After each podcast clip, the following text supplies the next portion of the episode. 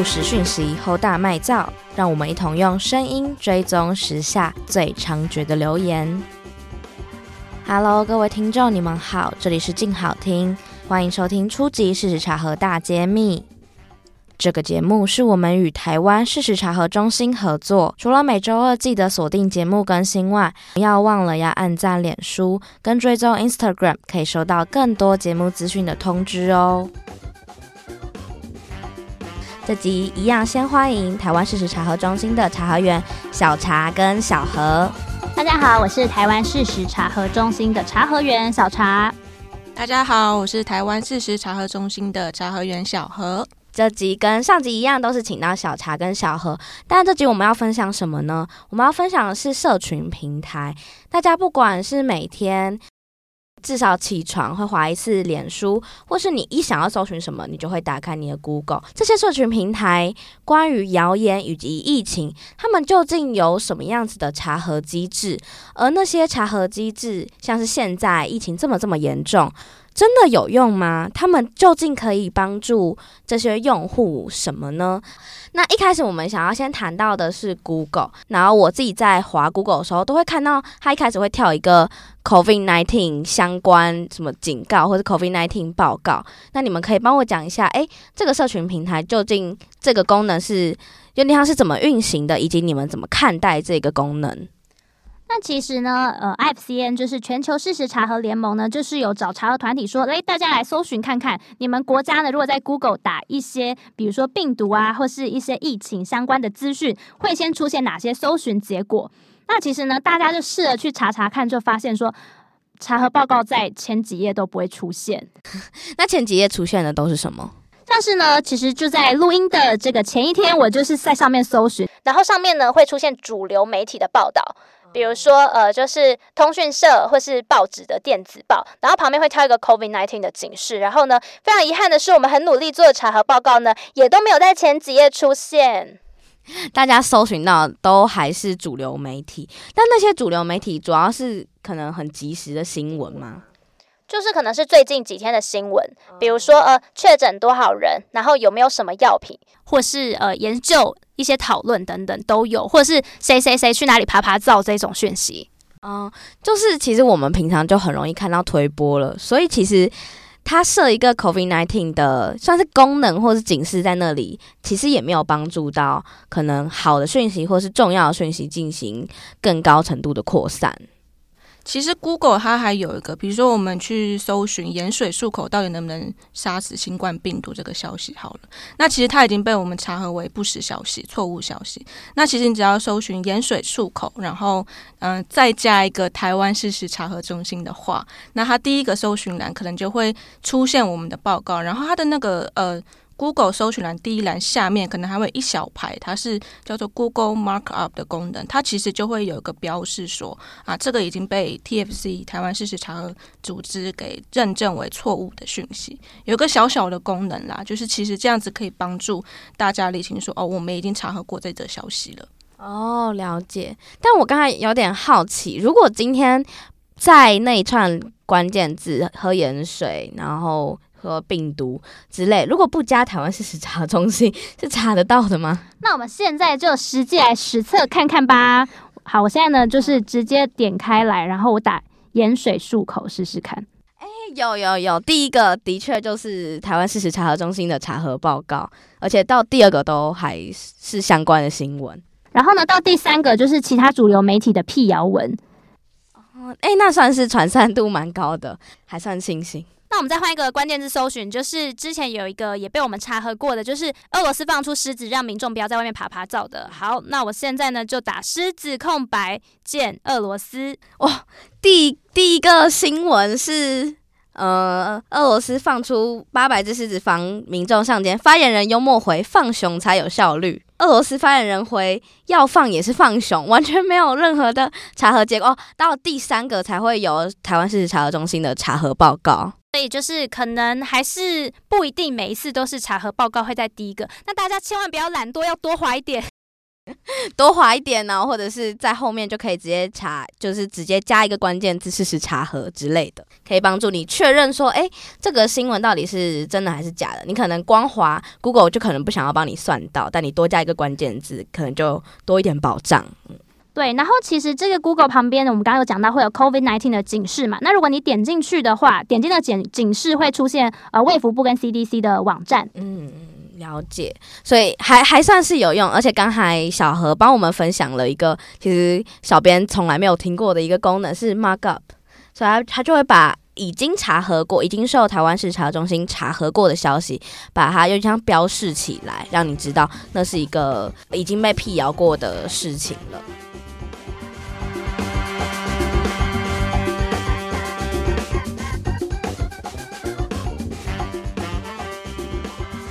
那像是刚才我们谈到的是 Google，然后我们也有实测了 Google 的一些功能。那我们前几常用的社群平台，脸书、Facebook，它又有什么样子的机制？不管是跟疫情有关，或是跟疫情无关的查核功能呢？其实现在 FB 其实蛮多社群平台都有啦，就是会跳出新冠病毒资讯中心，然后点开来的话，其实就是 CDC 啊、机关署他们的资讯这样子。那其实我自己会每次打开脸书，就是用手机打开脸书的时候，就会听到一声叮，那个叮就是新冠病毒资讯中心的那个通知，它跳出来这样子。哦，那你有曾经点过吗？有，我点过，里面其实就是 CDC，然后机管家，就这两个而已。哦，懂，他就是把一些会公布跟疫情相关讯息的平台丢在那里。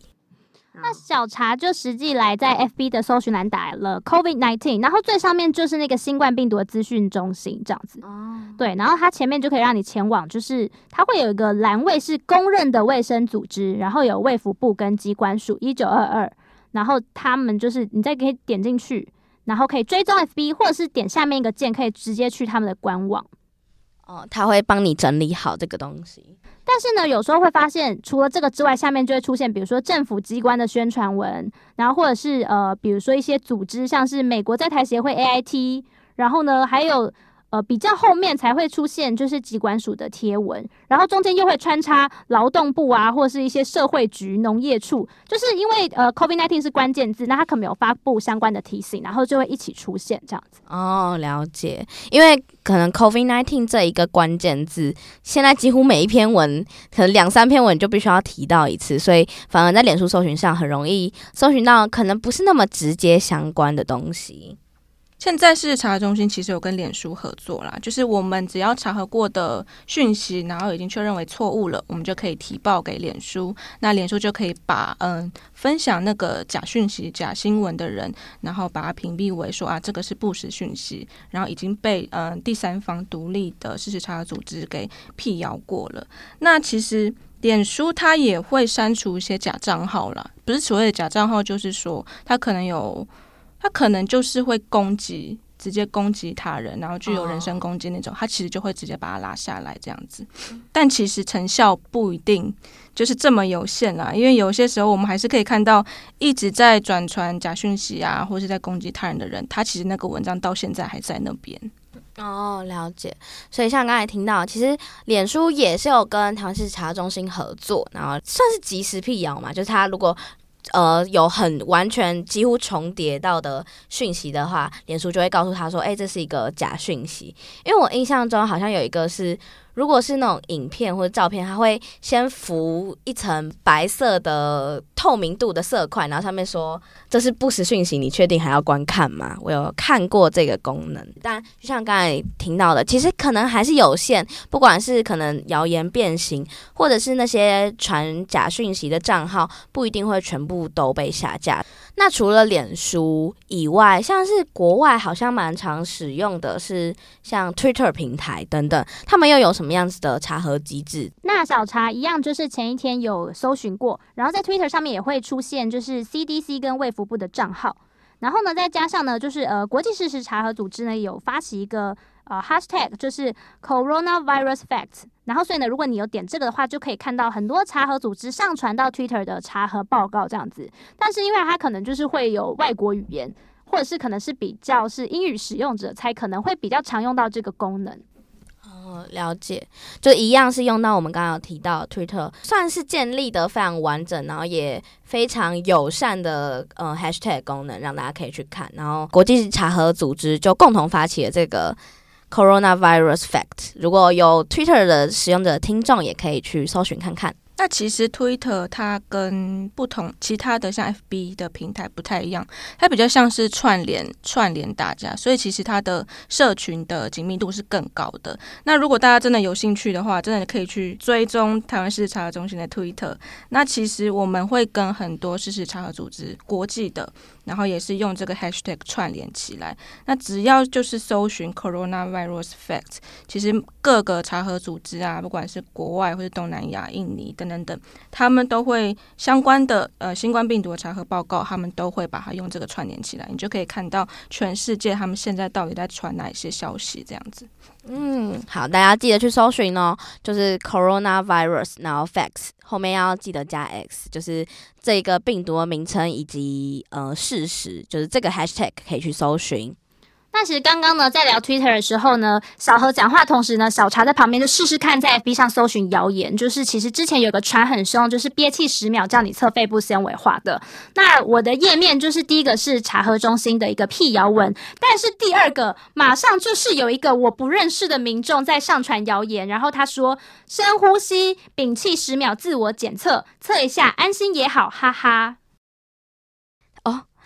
这个影片点进去以后，是一个叫聚焦海润的影片，然后看起来是一个国外影片，然后有按赞时，而且从外面看起来他还会一分享，而且这个人根本就是小茶不认识的人的话，那代表大家可能去搜寻都有可能会搜到这个假讯息。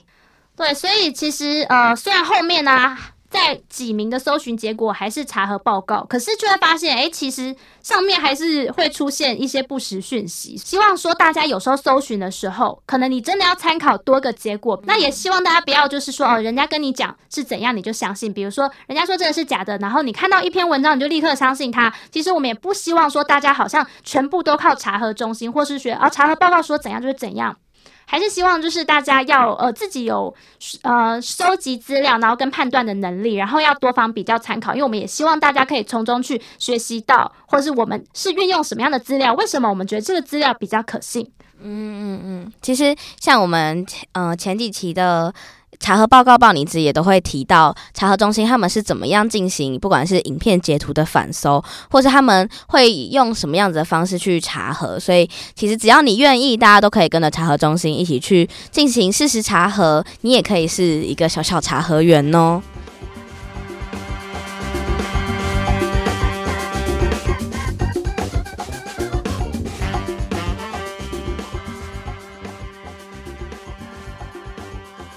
刚刚呢，其实小茶又试着在 FB 搜寻其他的一个谣言。那另外一个就是，呃，不知道大家有没有看过查核报告，就是说，呃，意大利呢是运用无人机扮成鬼，然后呢把民众赶回家的影片。嗯，那这个影片其实查核出来的结果就是说，呃，它是一个搞笑恶作剧的影片，它是故意在万圣节扮鬼吓人的。那现在呢，我们就搜寻了这个结果，没有想到呢，出来第一个就是。谣言，而且他是一个有一点奇幻的娱乐网站粉丝专业。他写说，意大利疫情肆虐，看当局用无人机赶那些不听话在外闲晃回家的人。然后有十八个表情符号，两则留言跟五则分享哦。然后我们发现这一则下面之后呢，才是其他的辟谣组织的文。然后后面呢，呃，再来就是其他不相关的，就是新闻或是其他就是不精准的文字。可是如果你再持续往下滑，就会发现还是很多人在传这个讯息，就是蛮可怕的。或是有些感觉是呃护理师经营的粉专，然后或者是一些补习班、数学补习班都在传这个讯息。对，大家还是要小心。就在我们不知不觉的时候，这些假讯息就会以极其像病毒的方式在四处扩散。那我们刚才其实讲到了 Twitter，讲到 Facebook，跟讲到 Google，还有什么平台？呃，还有什么平台是你们在事实查核的过程中有用到，或是有去查核他们，或是他们有什么特殊的设计跟机制吗？那其实大家可能台湾的乐乐听众可能比较不熟悉的是 WhatsApp。那因为我们有时候会跟一些国际的事实查核组织的记者联络，所以我就会用 WhatsApp 跟他们联络。其实还蛮好用的，而且它的隐密度相当的高，是因为它有端对端的一个加密的功能，然后其实是受到保障的，就是隐私是受到保障的。可是这相对来说就是。就是有点像是 N 号房那个 Telegram 道理是一样，嗯、就是因为它的隐私性很重，所以其实里面在传什么，外面都不知道。哦，这蛮特别的 WhatsApp。那在 WhatsApp 上面有什么呃，你们曾经听过的因为不实讯息的故事，然后所衍生出来的事情吗？那其实呢，呃，WhatsApp 其实最大的海外市场就是在印度，然后他们的用户非常的多。可是呢，因为印度呢，其实他们也是近几年开始，比如说智慧型手机啊，或三 C 才开始渐渐的普及，所以变成说这些民众呢，他们的数位媒体试读的素养没有跟上科技进步的速度，所以呢，那时候呢，非常流行在上面就会传一些很可怕的绑架事件，就会比如说流传说，哦，现在有什么绑架犯，他都用什么手法来绑架别人，结果呢，悲剧就发生，就有一个。工程师，他有一天就是跟小朋友不认识的小朋友在外面玩，就可能给他糖果什么的，然后那小朋友可能就是不知道为什么就哭了。那其他的村民就是觉得说：“天哪，这不就是之前哇塞疯传的那种绑架犯吗？”然后大家就私刑把那工程师打死。哦，我我觉得刚才小小柴讲到那件事很重要，就是因为社群平台开始普及了，大家的数位素养其实不一定真的有跟上。而且刚才听到的那一种那种消息，其实不只是在 WhatsApp，其实。其他地方烂上面也会很多很多这种感觉是要你小心，但它其实又制造了非常多恐慌的讯息。那其实台湾也会流传类似的故事。那台湾的可能就是比如说，呃，现在流行一种手法，呃，有一个小朋友他在哭，然后呢，一个女人就带着他回家，一按电铃，他突然触电，等到他醒过来的时候，全身裸体，四周都摆满了他的裸照。有，我有，我有真的有看过这个讯息，而且我印象中我看到的时候是国小国中的时候，所以我就很害怕。我就在想象那个画面，那大家以后可能就会可能看到小朋友哭就不去帮助他，或是有时候可能大家看到这样子的人，会被其他的人就去攻击他。那其实后来我觉得我们有些读者也是呃给我们的 feedback 也是蛮有趣的，他就会说，你想想看，当你醒过来之后，身边要散布裸照，所以这个人还要先去拍照，拍照完还要拿去想办法把它印出来，印出来还要把它散布，你觉得这么搞刚的事情有可能吗？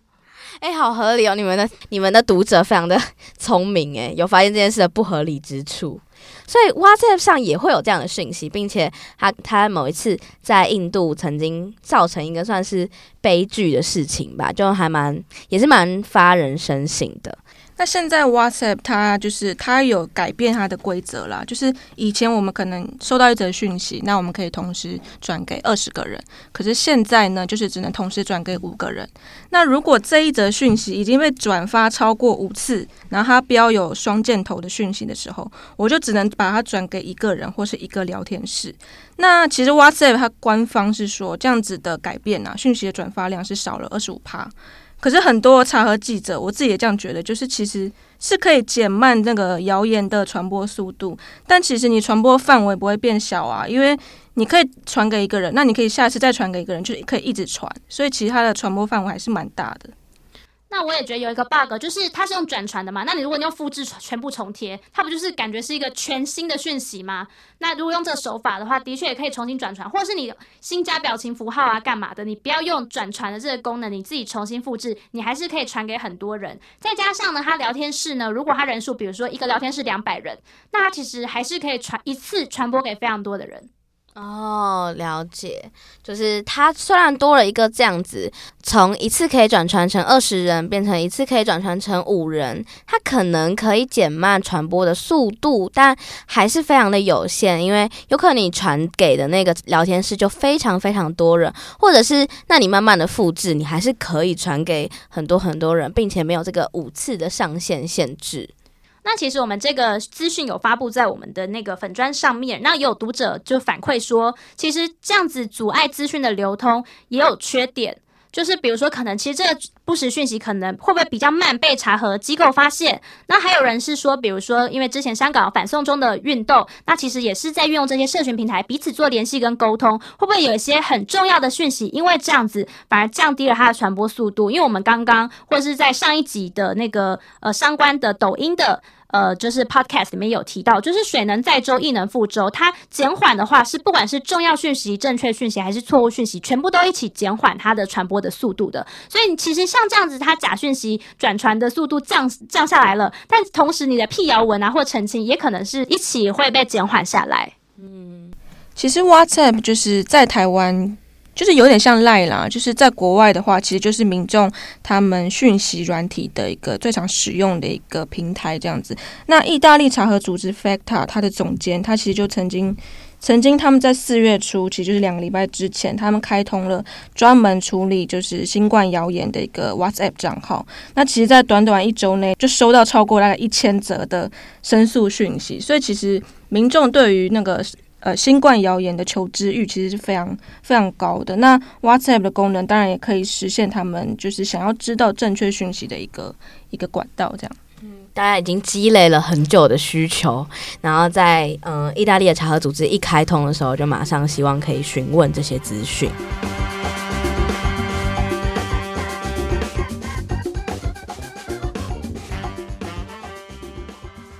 其实今天讲了这么多的社群平台，其实会发现说，就算他可能比如说很明显的地方设了专区，可是万一他收到讯息就直接是谣言，然后他如果又不反搜寻，其实这样还是没有用的。比如说，呃，我收到了一个说，呃，大蒜可以治疗，然后呢，我就说，哦，大蒜可以治疗，诶，但是如果我没有其他搜寻结果告诉我说，呃，这个已经被辟谣过的话，我还是没有办法看到。所以我们觉得，呃，可能大家真的是要多多鼓吹，就是你要去重新搜寻资料或收集更多讯息。那当你收到一个讯息的时候，才不会你就把它照单全收了。不然这样的话，其实像 Line 啊，也是一个很封闭的平台，或者是比如说 Twitter、FB 或 Instagram，有时候可能你的朋友就是这一些，然后呢，你会接触到用户正是这一些，其实你的资讯呢是封闭的，所以还是希望大家多多呢，就是走出户外，然后各种搜寻。嗯嗯，了解。因为其实的确就像前面讲的，我们不能。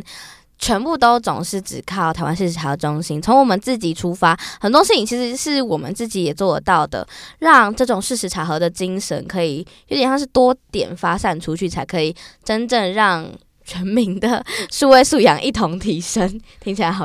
遥远的志向。对，而且我觉得大家要勇敢的发现他是错的时候，你就勇敢说出来。因为有民众跟我们讲说，他的社区大楼的大楼主委把那个憋气十秒测纤维化那一则贴在电梯里面。它是实体化，然后我想说，诶，那还是说你可以印我们查核报告贴上去，就是就是可能真的要勇敢的跟他讲，而且我们发现不只是这个会实体化，有一些饮料店的布条就会贴说，哦，茶叶可以什么什么治疗。我自己其实就是因为我在茶核中心工作，然后我妈就真的是非常喜欢 喜欢传，就是例如憋气十秒啊，等等等这些，就是跟得上潮流的一些假讯息这样子。那其实我都会入侵我妈的群组。然后呢，就偷偷贴一个我们的查核报告，就是有点像是你要去打入不同的不同的族群，对，嗯，嗯，不要只是在自己的同温层里面这样，多点打出去，多查核，多看查核报告，还有一个特性是，我们会知道谣言会以怎样的形式不停的进行变形，像是我可能多看了一个查核报告，或是我多查了一次，才发现。原来还有还可以把一个讯息变造成这样的，我可能看到一个影片谣言才知道，哦，原来有人会把影片下来下来，然后多配另外一个声音，或是多搭另外一个目的，然后多多了解这些事情。当你你之后再看到一个新讯息的时候，你的心中就会先想到，哎，警铃大作，这有可有没有可能是怎么样怎么样伪造出来的？我是不是要先再去查核一下？那这集就一样，谢谢小茶跟小何跟我们的分享，谢谢大家，大家下次见，谢谢大家，下周见。好，记得每周二要记得锁定初级事实茶和大揭秘，我们下次再见，拜拜，拜拜。